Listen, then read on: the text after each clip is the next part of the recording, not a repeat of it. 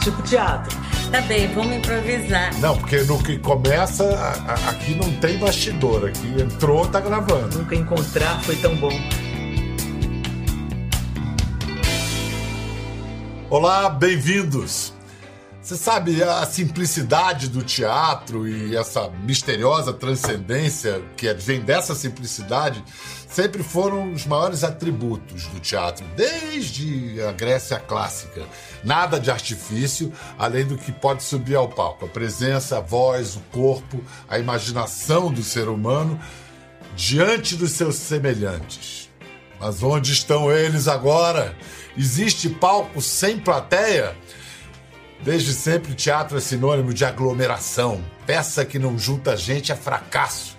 Ator de teatro gosta do zum zum zum zum zum zum zum zum zum zum zum do público, do olho no olho, o aplauso, o riso, até mesmo a possibilidade de se esborrachar no tablado. Uma coisa tremenda, assim, né? Um milagre por noite. E de repente, cabrum. Baixa peste, teatros fechados, palcos vazios, plateias desertas. Ah, o teatro vai ser a última atividade a voltar. É o que se dizia, parecia mesmo, só que. Pois bem, vamos ouvir agora uma atriz carioca, grande atriz, com décadas de carreira, que disse não, o teatro não vai ser a última atividade a voltar. Vai voltar agora o teatro. Com segurança, mas também com palco, cortina, luz, até gente na plateia. Mas como assim, Ana Beatriz Nogueira? Como assim? Ah, Pedro, querido, bom, obrigada por estar aqui, poder falar um pouquinho desse projeto. O teatro vai voltar agora, já voltou, e é teatro já. É, é imediatamente. Ele está aí, a gente está fazendo ao vivo, e nada de dizer que não tem público, porque temos público, temos um, mas temos público. Então, você pode dizer que fez sua peça, que, que teve público, porque existe uma pessoa te assistindo, você está fazendo, você está dizendo um texto, interpretando para essa pessoa que está te assistindo, que representa todas as pessoas que estão vendo online o que esta criatura está vendo. Essa pessoa no palco é como se fosse um ator interpretando o papel de plateia. Exatamente. A, a pessoa que está, na verdade, na plateia, ela interpreta o papel de senhora plateia. Por exemplo, a dona plateia está lá sentada, o senhor plateia, e a- o nome da personagem, se tivesse um. É, e a gente, eu estou no palco fazendo o meu trabalho para essa pessoa. Enquanto tiver alguém no palco, alguém na plateia, uma história para contar, tem teatro. Bom, Então a gente está fazendo teatro. ma- mas a- essa ideia na cabeça de uma atriz, lindo, maravilhoso. Mas para ela se realizar, você precisava de um empresário, de um dono de teatro que comprasse essa ideia, que topasse essa Sim. saudável maluquice. Foi difícil encontrar? Não, olha, eu tive muita sorte, porque assim que eh, a gente estava discutindo muito como vai ser a primeira atividade a, a fechar, a última a abrir, provavelmente. Então, eh, eu comecei, falei, vamos discutir teatro fazendo teatro. E, e, a- e o grupo Petra Gold, né, o Teatro Petra Gold, abraçou essa ideia através do André Junqueira, que é o meu parceiro nisso tudo, e nós botamos em prática o teatro já. Nós temos programação até novembro, Pedro. Não, E são, tem- são números são números maiúsculos. Olha só, até novembro são 31 espetáculos, certo? Isso. 16 peças em curtas temporadas, 15 shows de música, 90 profissionais envolvidos, entre atores, Sim. diretores, eh, técnicos, eh, e tudo num teatro de verdade, ali no bairro Carioca do Leblon. Sim, na Sala Marília Pera. E é, é, é muito emocionante. É, Você sente falta, claro, da reação da plateia, que você não. é, será que estão gostando? Será que não? Mas, mas ainda assim, eu, eu tive a mesma emoção, parecia que estava estreando o espetáculo, borboletas no estômago, é, a preocupação de, de será que estão gostando, né? Olhava para o espectador solitário lá para ver como é que estava o rostinho dele, que estava lá assistindo. O teatro já é o mais pertinho do teatro que a gente está chegando. Agora, tem uma coisa que é bacana, que é democrática e também que inclui a todos, porque a gente pode levar esta peça aqui, por isso eu acho que talvez a gente herde um pouco desse streaming, a gente pode abrir para pessoas que jamais foram ao teatro, que não, não têm oportunidade de entrar numa sala de teatro. É, quem sabe no futuro, como contrapartida, a gente possa abrir para todo o Brasil assistir, aonde a gente sabe que não vai chegar. Isso seria uma consequência divina da pandemia, se o teatro. Sim, seria algo, algo bom que, que, que, é. que se é que se pode, né? Você procurando uma coisa boa, seria esse, essa coisa democrática, inclusiva. Ana, na prática, assim, que, que protocolos vocês seguem? Cuidados de segurança, Sim. contato, proximidade, como é que vocês fazem? O Bom, teatro foi todo sanitizado? Foi, foi, foi uma. Eu, eu consegui uma empresa maravilhosa que nos ajudou e o responsável por essa empresa é o Fábio, que mandou uma equipe, tudo foi sanitizado no teatro. Tudo, tudo, tudo. Nós temos um protocolo que, por exemplo, eu chego com meu figurino e minhas coisas pela garagem, entro por trás, pela coxia, para o palco. Quando eu entro, as pessoas, o meu convidado da plateia está a dois metros de mim na plateia. E dele também separado está a pessoa que está filmando com uma das câmeras, porque duas ficam paradas, é, que a pessoa pode escolher no zoom se quer ver de outro ângulo, mas essa principal pode aproximar, pode, enfim, mexer né, é, no foco. É, então, nós não, não nos encontramos. Tem o espectador, tem essa pessoa, e os técnicos estão lá em cima na cabine, o técnico, né, em cima na cabine. E assim a gente faz a peça. Eu volto por, por trás, desço, vou para garagem de novo. Eu posso até de figurino, entro vestida no carro que é o meu carro que eu que ando, o carro, uhum. e volto dirigindo para casa. E por que o horário das 5 da tarde? É um horário excêntrico para teatro. É, na verdade, esse horário, ele, ele antes da pandemia, é, o Petragold criou esse horário de 5 da tarde, porque eu fiz um monólogo às 5 da tarde e, incrivelmente, foi bem. Eu achei que não ia, horário de peça infantil. É, e agora, porque a gente também pode, a gente pode transmitir para o mundo inteiro, quase quase todo, porque às 5 da tarde ainda é razoável é, os brasileiros que, que moram em Portugal, os brasileiros que moram nos Estados Unidos, as pessoas que estão com saudade de casa, né? Elas podem assistir, porque é, lá vai ser o quê? 10, 11 da noite, 9, depende do, do local, né? Mas isso se comprar ingresso a tempo, porque vocês criaram uma lotação. Isso eu achei incrível, porque Sim. poderia ser visto por milhares de pessoas se vocês deixassem. Mas não, Sim. 500 pessoas é, é o máximo. É, por quê olha, começa com 300, isso? começa com 300, porque ah. no que vai, você precisa, a gente está entrando em cartaz. Eu, eu, eu, em vez de fazer uma vez só, para não sei quantos mil, quem não viu, não tem outra oportunidade de ver. Então, e a gente de exercitar, de voltar e tentar fazer melhor que a sessão anterior. Então, é, essa sala vai aumentando, ela é elástica. Então, chegou em 300, ela vai para 500. Chegou em 500, vai para 1000. Então, a gente vai aumentando a sala de acordo com as vendas das outras sessões, que estão enchendo também. Então, isso vai se alargando. Aí você pergunta, estamos lotados, gente. Tem isso também, daquilo que a gente antes ficava na cortina.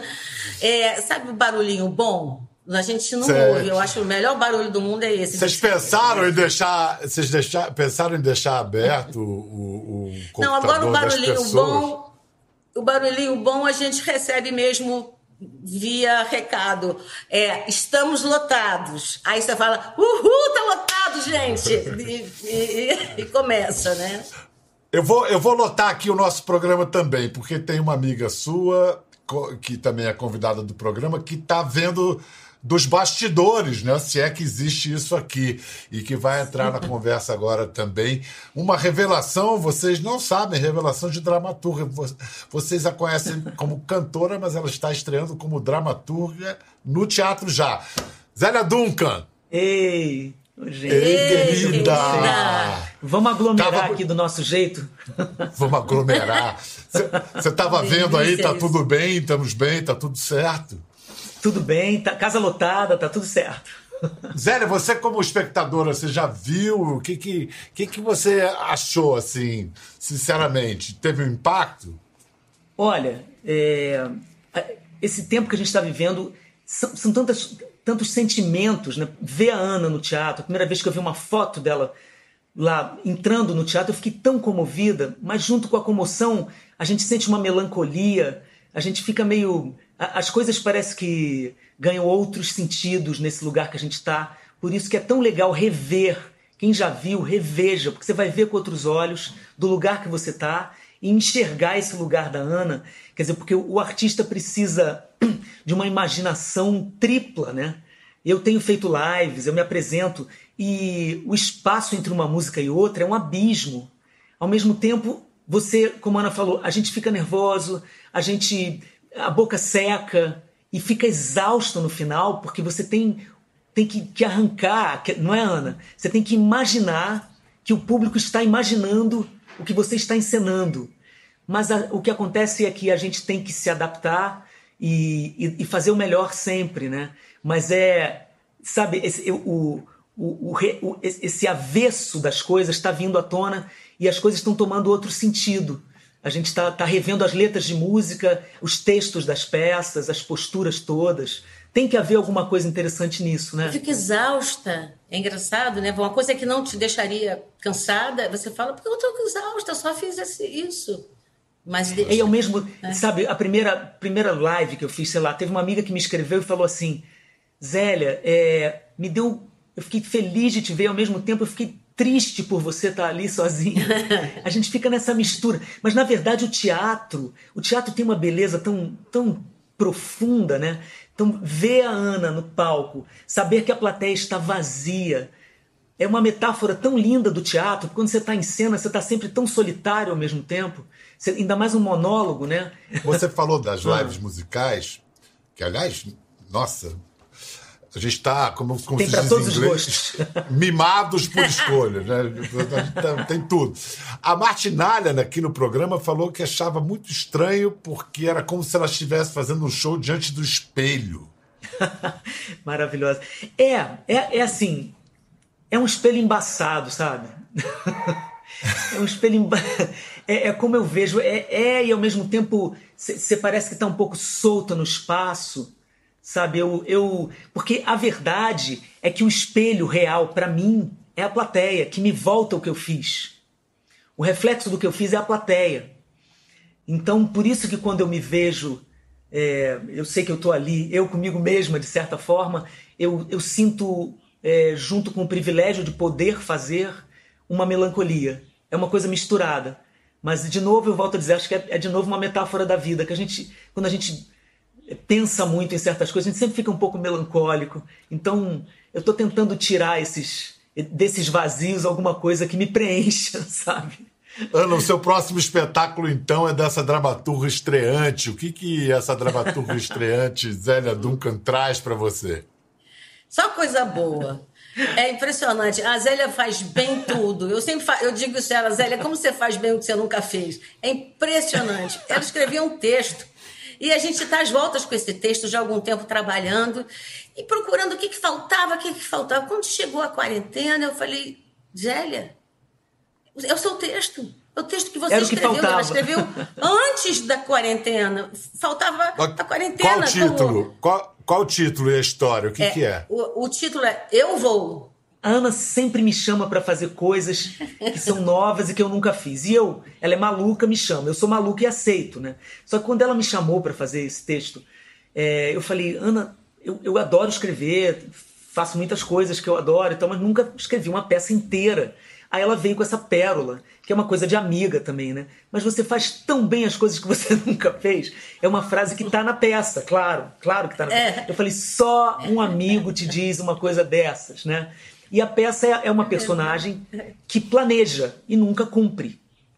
Então, é, e planeja coisas mirabolantes que ela tem certeza que vão dar certo, que já deram certo. Praticamente Invenções. já deram certo. Invenções, coisas, as coisas mais diversas. Aí quando veio a quarentena, virou uma live, né? Claro, a gente fez algumas adaptações e virou uma live, porque ela agora ela faz isso com, uh, com os cúmplices que estão na live. Ela começa a falar tudo que ela vai fazer feliz da vida de estar numa quarentena, a pessoa mais feliz do mundo. que é uma pessoa que já estava quarentenada, né? Então, finalmente, A ela tem toda, né? seguidores, ela tem público para ela, ela pode contar os planos e ela vai se animando. A, a peça começa já de, de seria assim, o- o- talvez o último dia, os últimos dias da quarentena. Então, você entende que ela vem contando faz tempo. E só tá aumentando, chegando pessoal, um monte de seguidores. Tem a mãe de vez em quando que entra e dá uma atrapalhada, mas tem os seguidores, né? Mas escuta uma coisa. Pelo que eu tô entendendo da trama, essa personagem não quer que a quarentena acabe nunca, Não. né? Porque o dia que Não, acabar, ela é acabou, feliz. né? Acabou a vida. Ah, É, ela já muito entra dizendo pra ela. viva a quarentena. Ela adora, Ela começa ela tá dizendo realizada. que. Ela começa dizendo, gente, se aglomerar pra quê? Pra quê? Né? Tá bom assim. É, é, como assim? Que isso? Olha, a gente tá falando de uma dramaturga estreante, mas olha, em teatro a Zélia tem já uma boa estrada como atriz.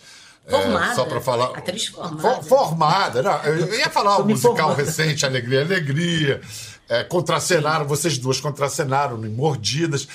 Agora, você fez a, a, a Cal e falou, vou dar um tempinho só, e agora você tá, depois desse tempinho, você está se formando? A Casa das Artes Laranjeiras, a É Cal, isso mesmo, famosa. porque. famosa É. Cal. Ah, quando eu fiz a Cal, eu era bem jovenzinha, vinte e poucos anos, e não era ainda uma, uma faculdade. Aí virou uma faculdade, fizeram turmas de ex-alunos, tanto que na minha turma tem Luciana Braga, Sura Berdichevsky, Bruce Komlevski, Juliana Lohan, um monte de, de, atores e atrizes que já são já estão aí. E aí a gente entrou, fez uma turma deliciosa e a gente terminou agora em quarentena, cada um fazendo seu TCC, grupo, um dando força pro outro, quem desanima, o outro não deixa desanimar. E incrível, né? Uma delícia, porque eu adoro estudar. E como eu já estava nessa de beliscar um pouquinho o teatro, fui lá, fui lá apresentar. Pois é. Vem cá, vamos lá, vamos imaginar coisas que podem acontecer a partir do teatro já. Primeiro, Ana, você acha que é, vai ser a arte do monólogo? Só dá para fazer monólogo com essa coisa do distanciamento e tudo mais? Ou vocês pensam em arriscar? Pensamos em arriscar. É, com responsabilidade. Por quê? Já dá para fazer com dois atores, porque o palco lá, por exemplo, ele, ele comporta esses dois atores com a distância necessária. Então, a gente já pode fazer uma peça com, com dois atores desde já, contanto que a gente, a gente use a criatividade para poder o que nos falta ficar a nosso favor e não contra, e, e através dessa criatividade fazer com que eles contra, tudo aconteça sem que eles precisem colocar em risco um ao outro. Né? A, não ser, exemplo, a não ser que estejam quarentenados juntos. Por exemplo, em setembro, a Lília Cabral estreia uma peça linda com a filha dela. Elas estão quarentenadas. Ela vai estrear com a filha, é uma peça linda do Gustavo Pinheiro, que escreveu para elas a peça. Então, elas podem ficar bem pertinho uma da outra em cena. O teatro já é um caminho, mas tem gente fazendo é, experiências diferentes dentro de casa, Sim. editado, ao vivo. Acho que é Drone, isso. drone, né? Inclusive, antes do, Ah. do teatro já, já vi atores fazendo em casa, né? Corajosos, meus colegas maravilhosos, as cantoras, Zélia. Eu vi, eu vi muitas cantoras maravilhosas, Simone, cantoras também que eu não conhecia, mais jovens, é, gratuitamente ajudando as pessoas a passarem pela quarentena, né?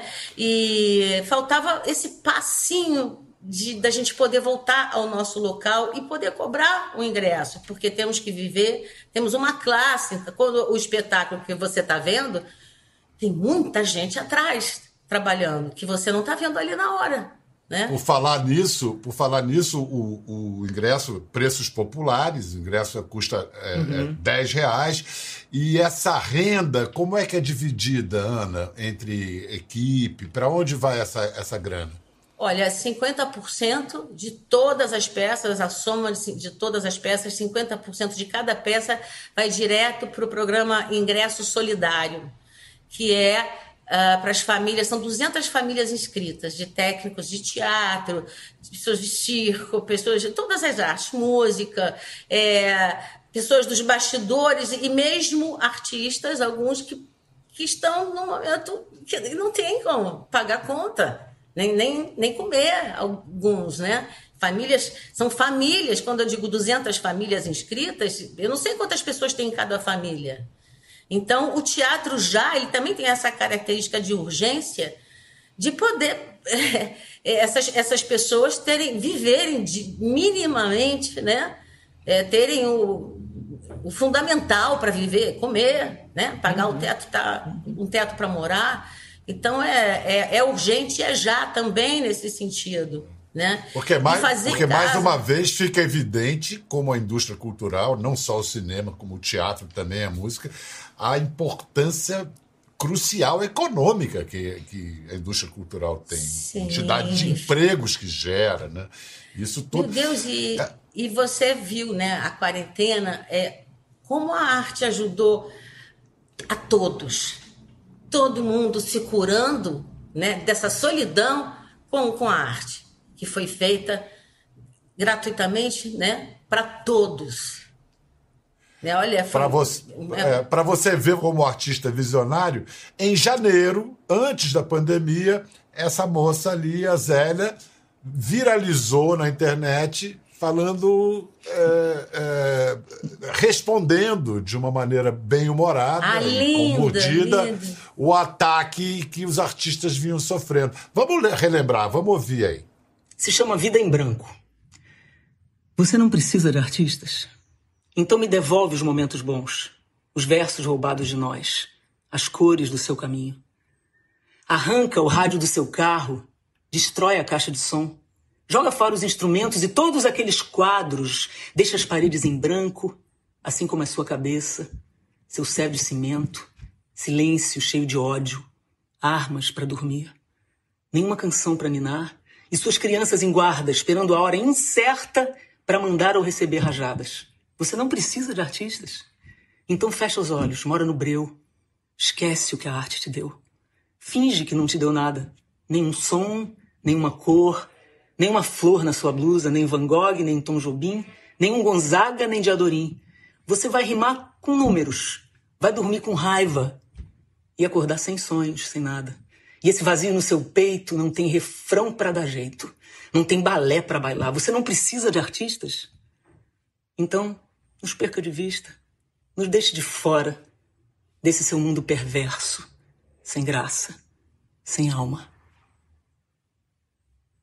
Bom dia. Para quem tem alma. Aí eu bato palma, Gigi. que Tem que bater palmas mesmo. Zélia, eu, eu, eu tinha um Oi. cara que, que eu admirava muito, que escrevia muito bem, o Evandro Carlos de Andrade. E uma vez eu uhum. falei, Evandro, você tem que escrever suas memórias. Eu falei, é, eu não vou. Ele era um pouco mercurial, né? É. Eu não vou escrever memória, não. eu só escrevo quando eu tenho raiva. Excelente. Foi raiva que te motivou, né, nesse texto. Foi. É, ele tinha sido feito um pouco antes, na época da campanha eleitoral, quando eu vi umas pessoas atacando um colega. No meio da internet, foi tanta, tanta virulência durante a campanha e, e, e, essa pessoa dizia, as pessoas, mais de uma, né? Porque virou, virou moda esse negócio de apontar o dedo e falar ignorância uns para os outros. E eles diziam: a gente não precisa de, de artista, a gente precisa de engenheiro, de médico, de arquiteto, a gente não precisa de vocês. E isso me calou muito fundo, sabe? Eu fiquei muito indignada e escrevi esse negócio. Só que passou o tempo e você vê que eu tô de boné, eu comecei a fazer esses vídeos correndo, né? Que eu sou uma, sou uma corredora amadora. E aí eu, quando você vai oxigenando a cabeça pro que é bom e pro que é ruim, né? Aí, eu, aí eu, correndo eu pensei, hoje eu vou falar aquele texto que eu escrevi, vou procurar aquele texto. Mas eu achei que era para nós. Eu não esperava nunca que fosse acontecer o que o que aconteceu naqueles dias, sabe? Eu, eu, levei um susto, eu não sabia. Eu falei, ah, viralizar é isso. Eu não sabia o que era viralizar, sabe? É isso, né? Ah, é, é, é. Eu lembro quando, quando o Catedral estourou, que eu fazia assim no dial e eu ia ouvindo a minha música em todas as rádios, sabe? Era parecido com isso, de ver aquilo se propagando. E na rua foi bonito, porque eu, gente, foi um pouco antes da gente se quarentenar. Cara, e na rua as pessoas paravam o carro e diziam, Zélia, eu, a gente precisa de artista. Então, às vezes, eu chegava, eu chorava no meio da rua, sabe? Porque eu não esperava é, a adesão de tanta gente, sabe, Pedro? Não esperava que as pessoas reconhecessem tanto. É porque é, eu acho que quando a gente está sofrendo um ataque de ódio, alguma coisa assim na internet, a gente tem a falsa impressão de que o mundo inteiro está ali odiando a gente. É o recado que eu mando para os meus colegas quando às vezes algum me liga, porque eu já estou fera nisso, para dizer: pô, aconteceu não sei o que. Eu digo: calma, quem está dizendo que te odeia nunca te amou. Então calma, você não está perdendo o seu público. Talvez você perca algum, algumas pessoas, mas quem vai querer uma pessoa que só sabe odiar, né? Então isso também é um jeito que a gente está aprendendo de, de viver nesse mundo de agora. Eu acho que tem muita gente querendo falar também, mas não tem tanta gente ouvindo, sabe? O que é necessário. Ah, esse é o, é o segredo da conversa. Ter escuta né? Uhum. E, a, e a base da democracia. A democracia não é a liberdade de falar o que você bem entende, mas a sua, o seu dever de ouvir Sim. Claro. O que os outros têm a dizer. E essa confusão de parecer que a liberdade é você poder ofender e não tem nada a ver uma coisa com a outra, né? não. né? A ofensa é totalmente diferente de uma opinião, né? Enfim, coisas básicas que a gente está tendo que falar de novo, né? É. Vamos adiante. Eu, é, no dia aí abençoado que houver uma vacina, uma maneira de a gente poder voltar a, a se juntar num teatro, uma casa de show, vamos pensar, fazer um exercício, pensar o que, que vai ficar de aprendizado mais importante para a gente levar desse, desse, trauma que todos nós estamos vivendo juntos. Escuta, gente, daqui a pouco é, vão começar a reabrir teatros, cinemas, seja arrancando cadeira ou botando fita em cima. Que, como é que vocês estão é, com essa expectativa da volta? Eu estou muito inseguro, mas eu estou na plateia, vocês estão no palco. Mas acho que a plateia também está muito insegura. É, vai, acho que vai demorar mesmo. Você ah, pode entrar 10%, mas esses 10% estão querendo ir né? A gente ainda está na pandemia, né? Eu acho que a gente está muito inseguro ainda no Brasil, né? Porque afinal nem um ministro da saúde a gente tem. Então para a gente é ainda mais difícil do que para os alemães, do que, né?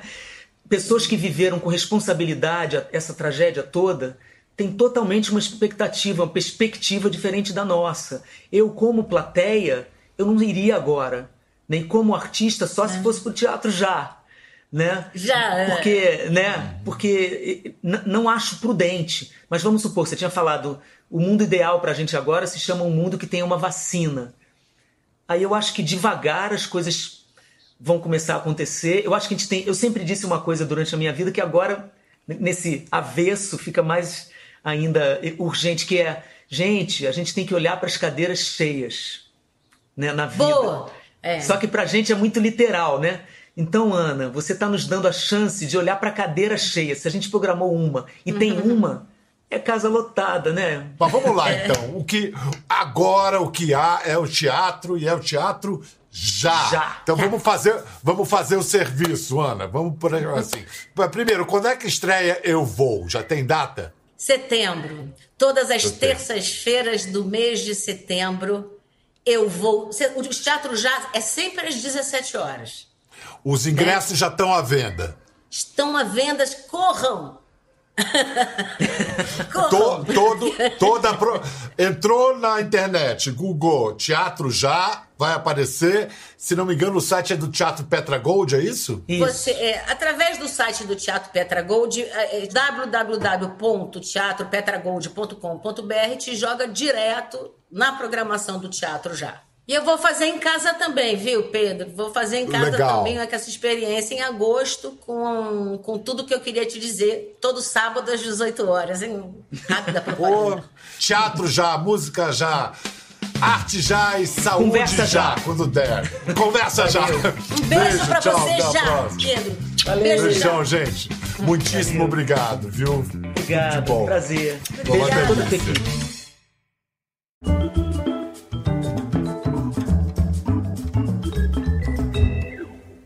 Quer ver as fotos e vídeos que comentamos aqui? Entre no Globoplay, busque a página do Conversa e assista o programa na íntegra. Até a próxima.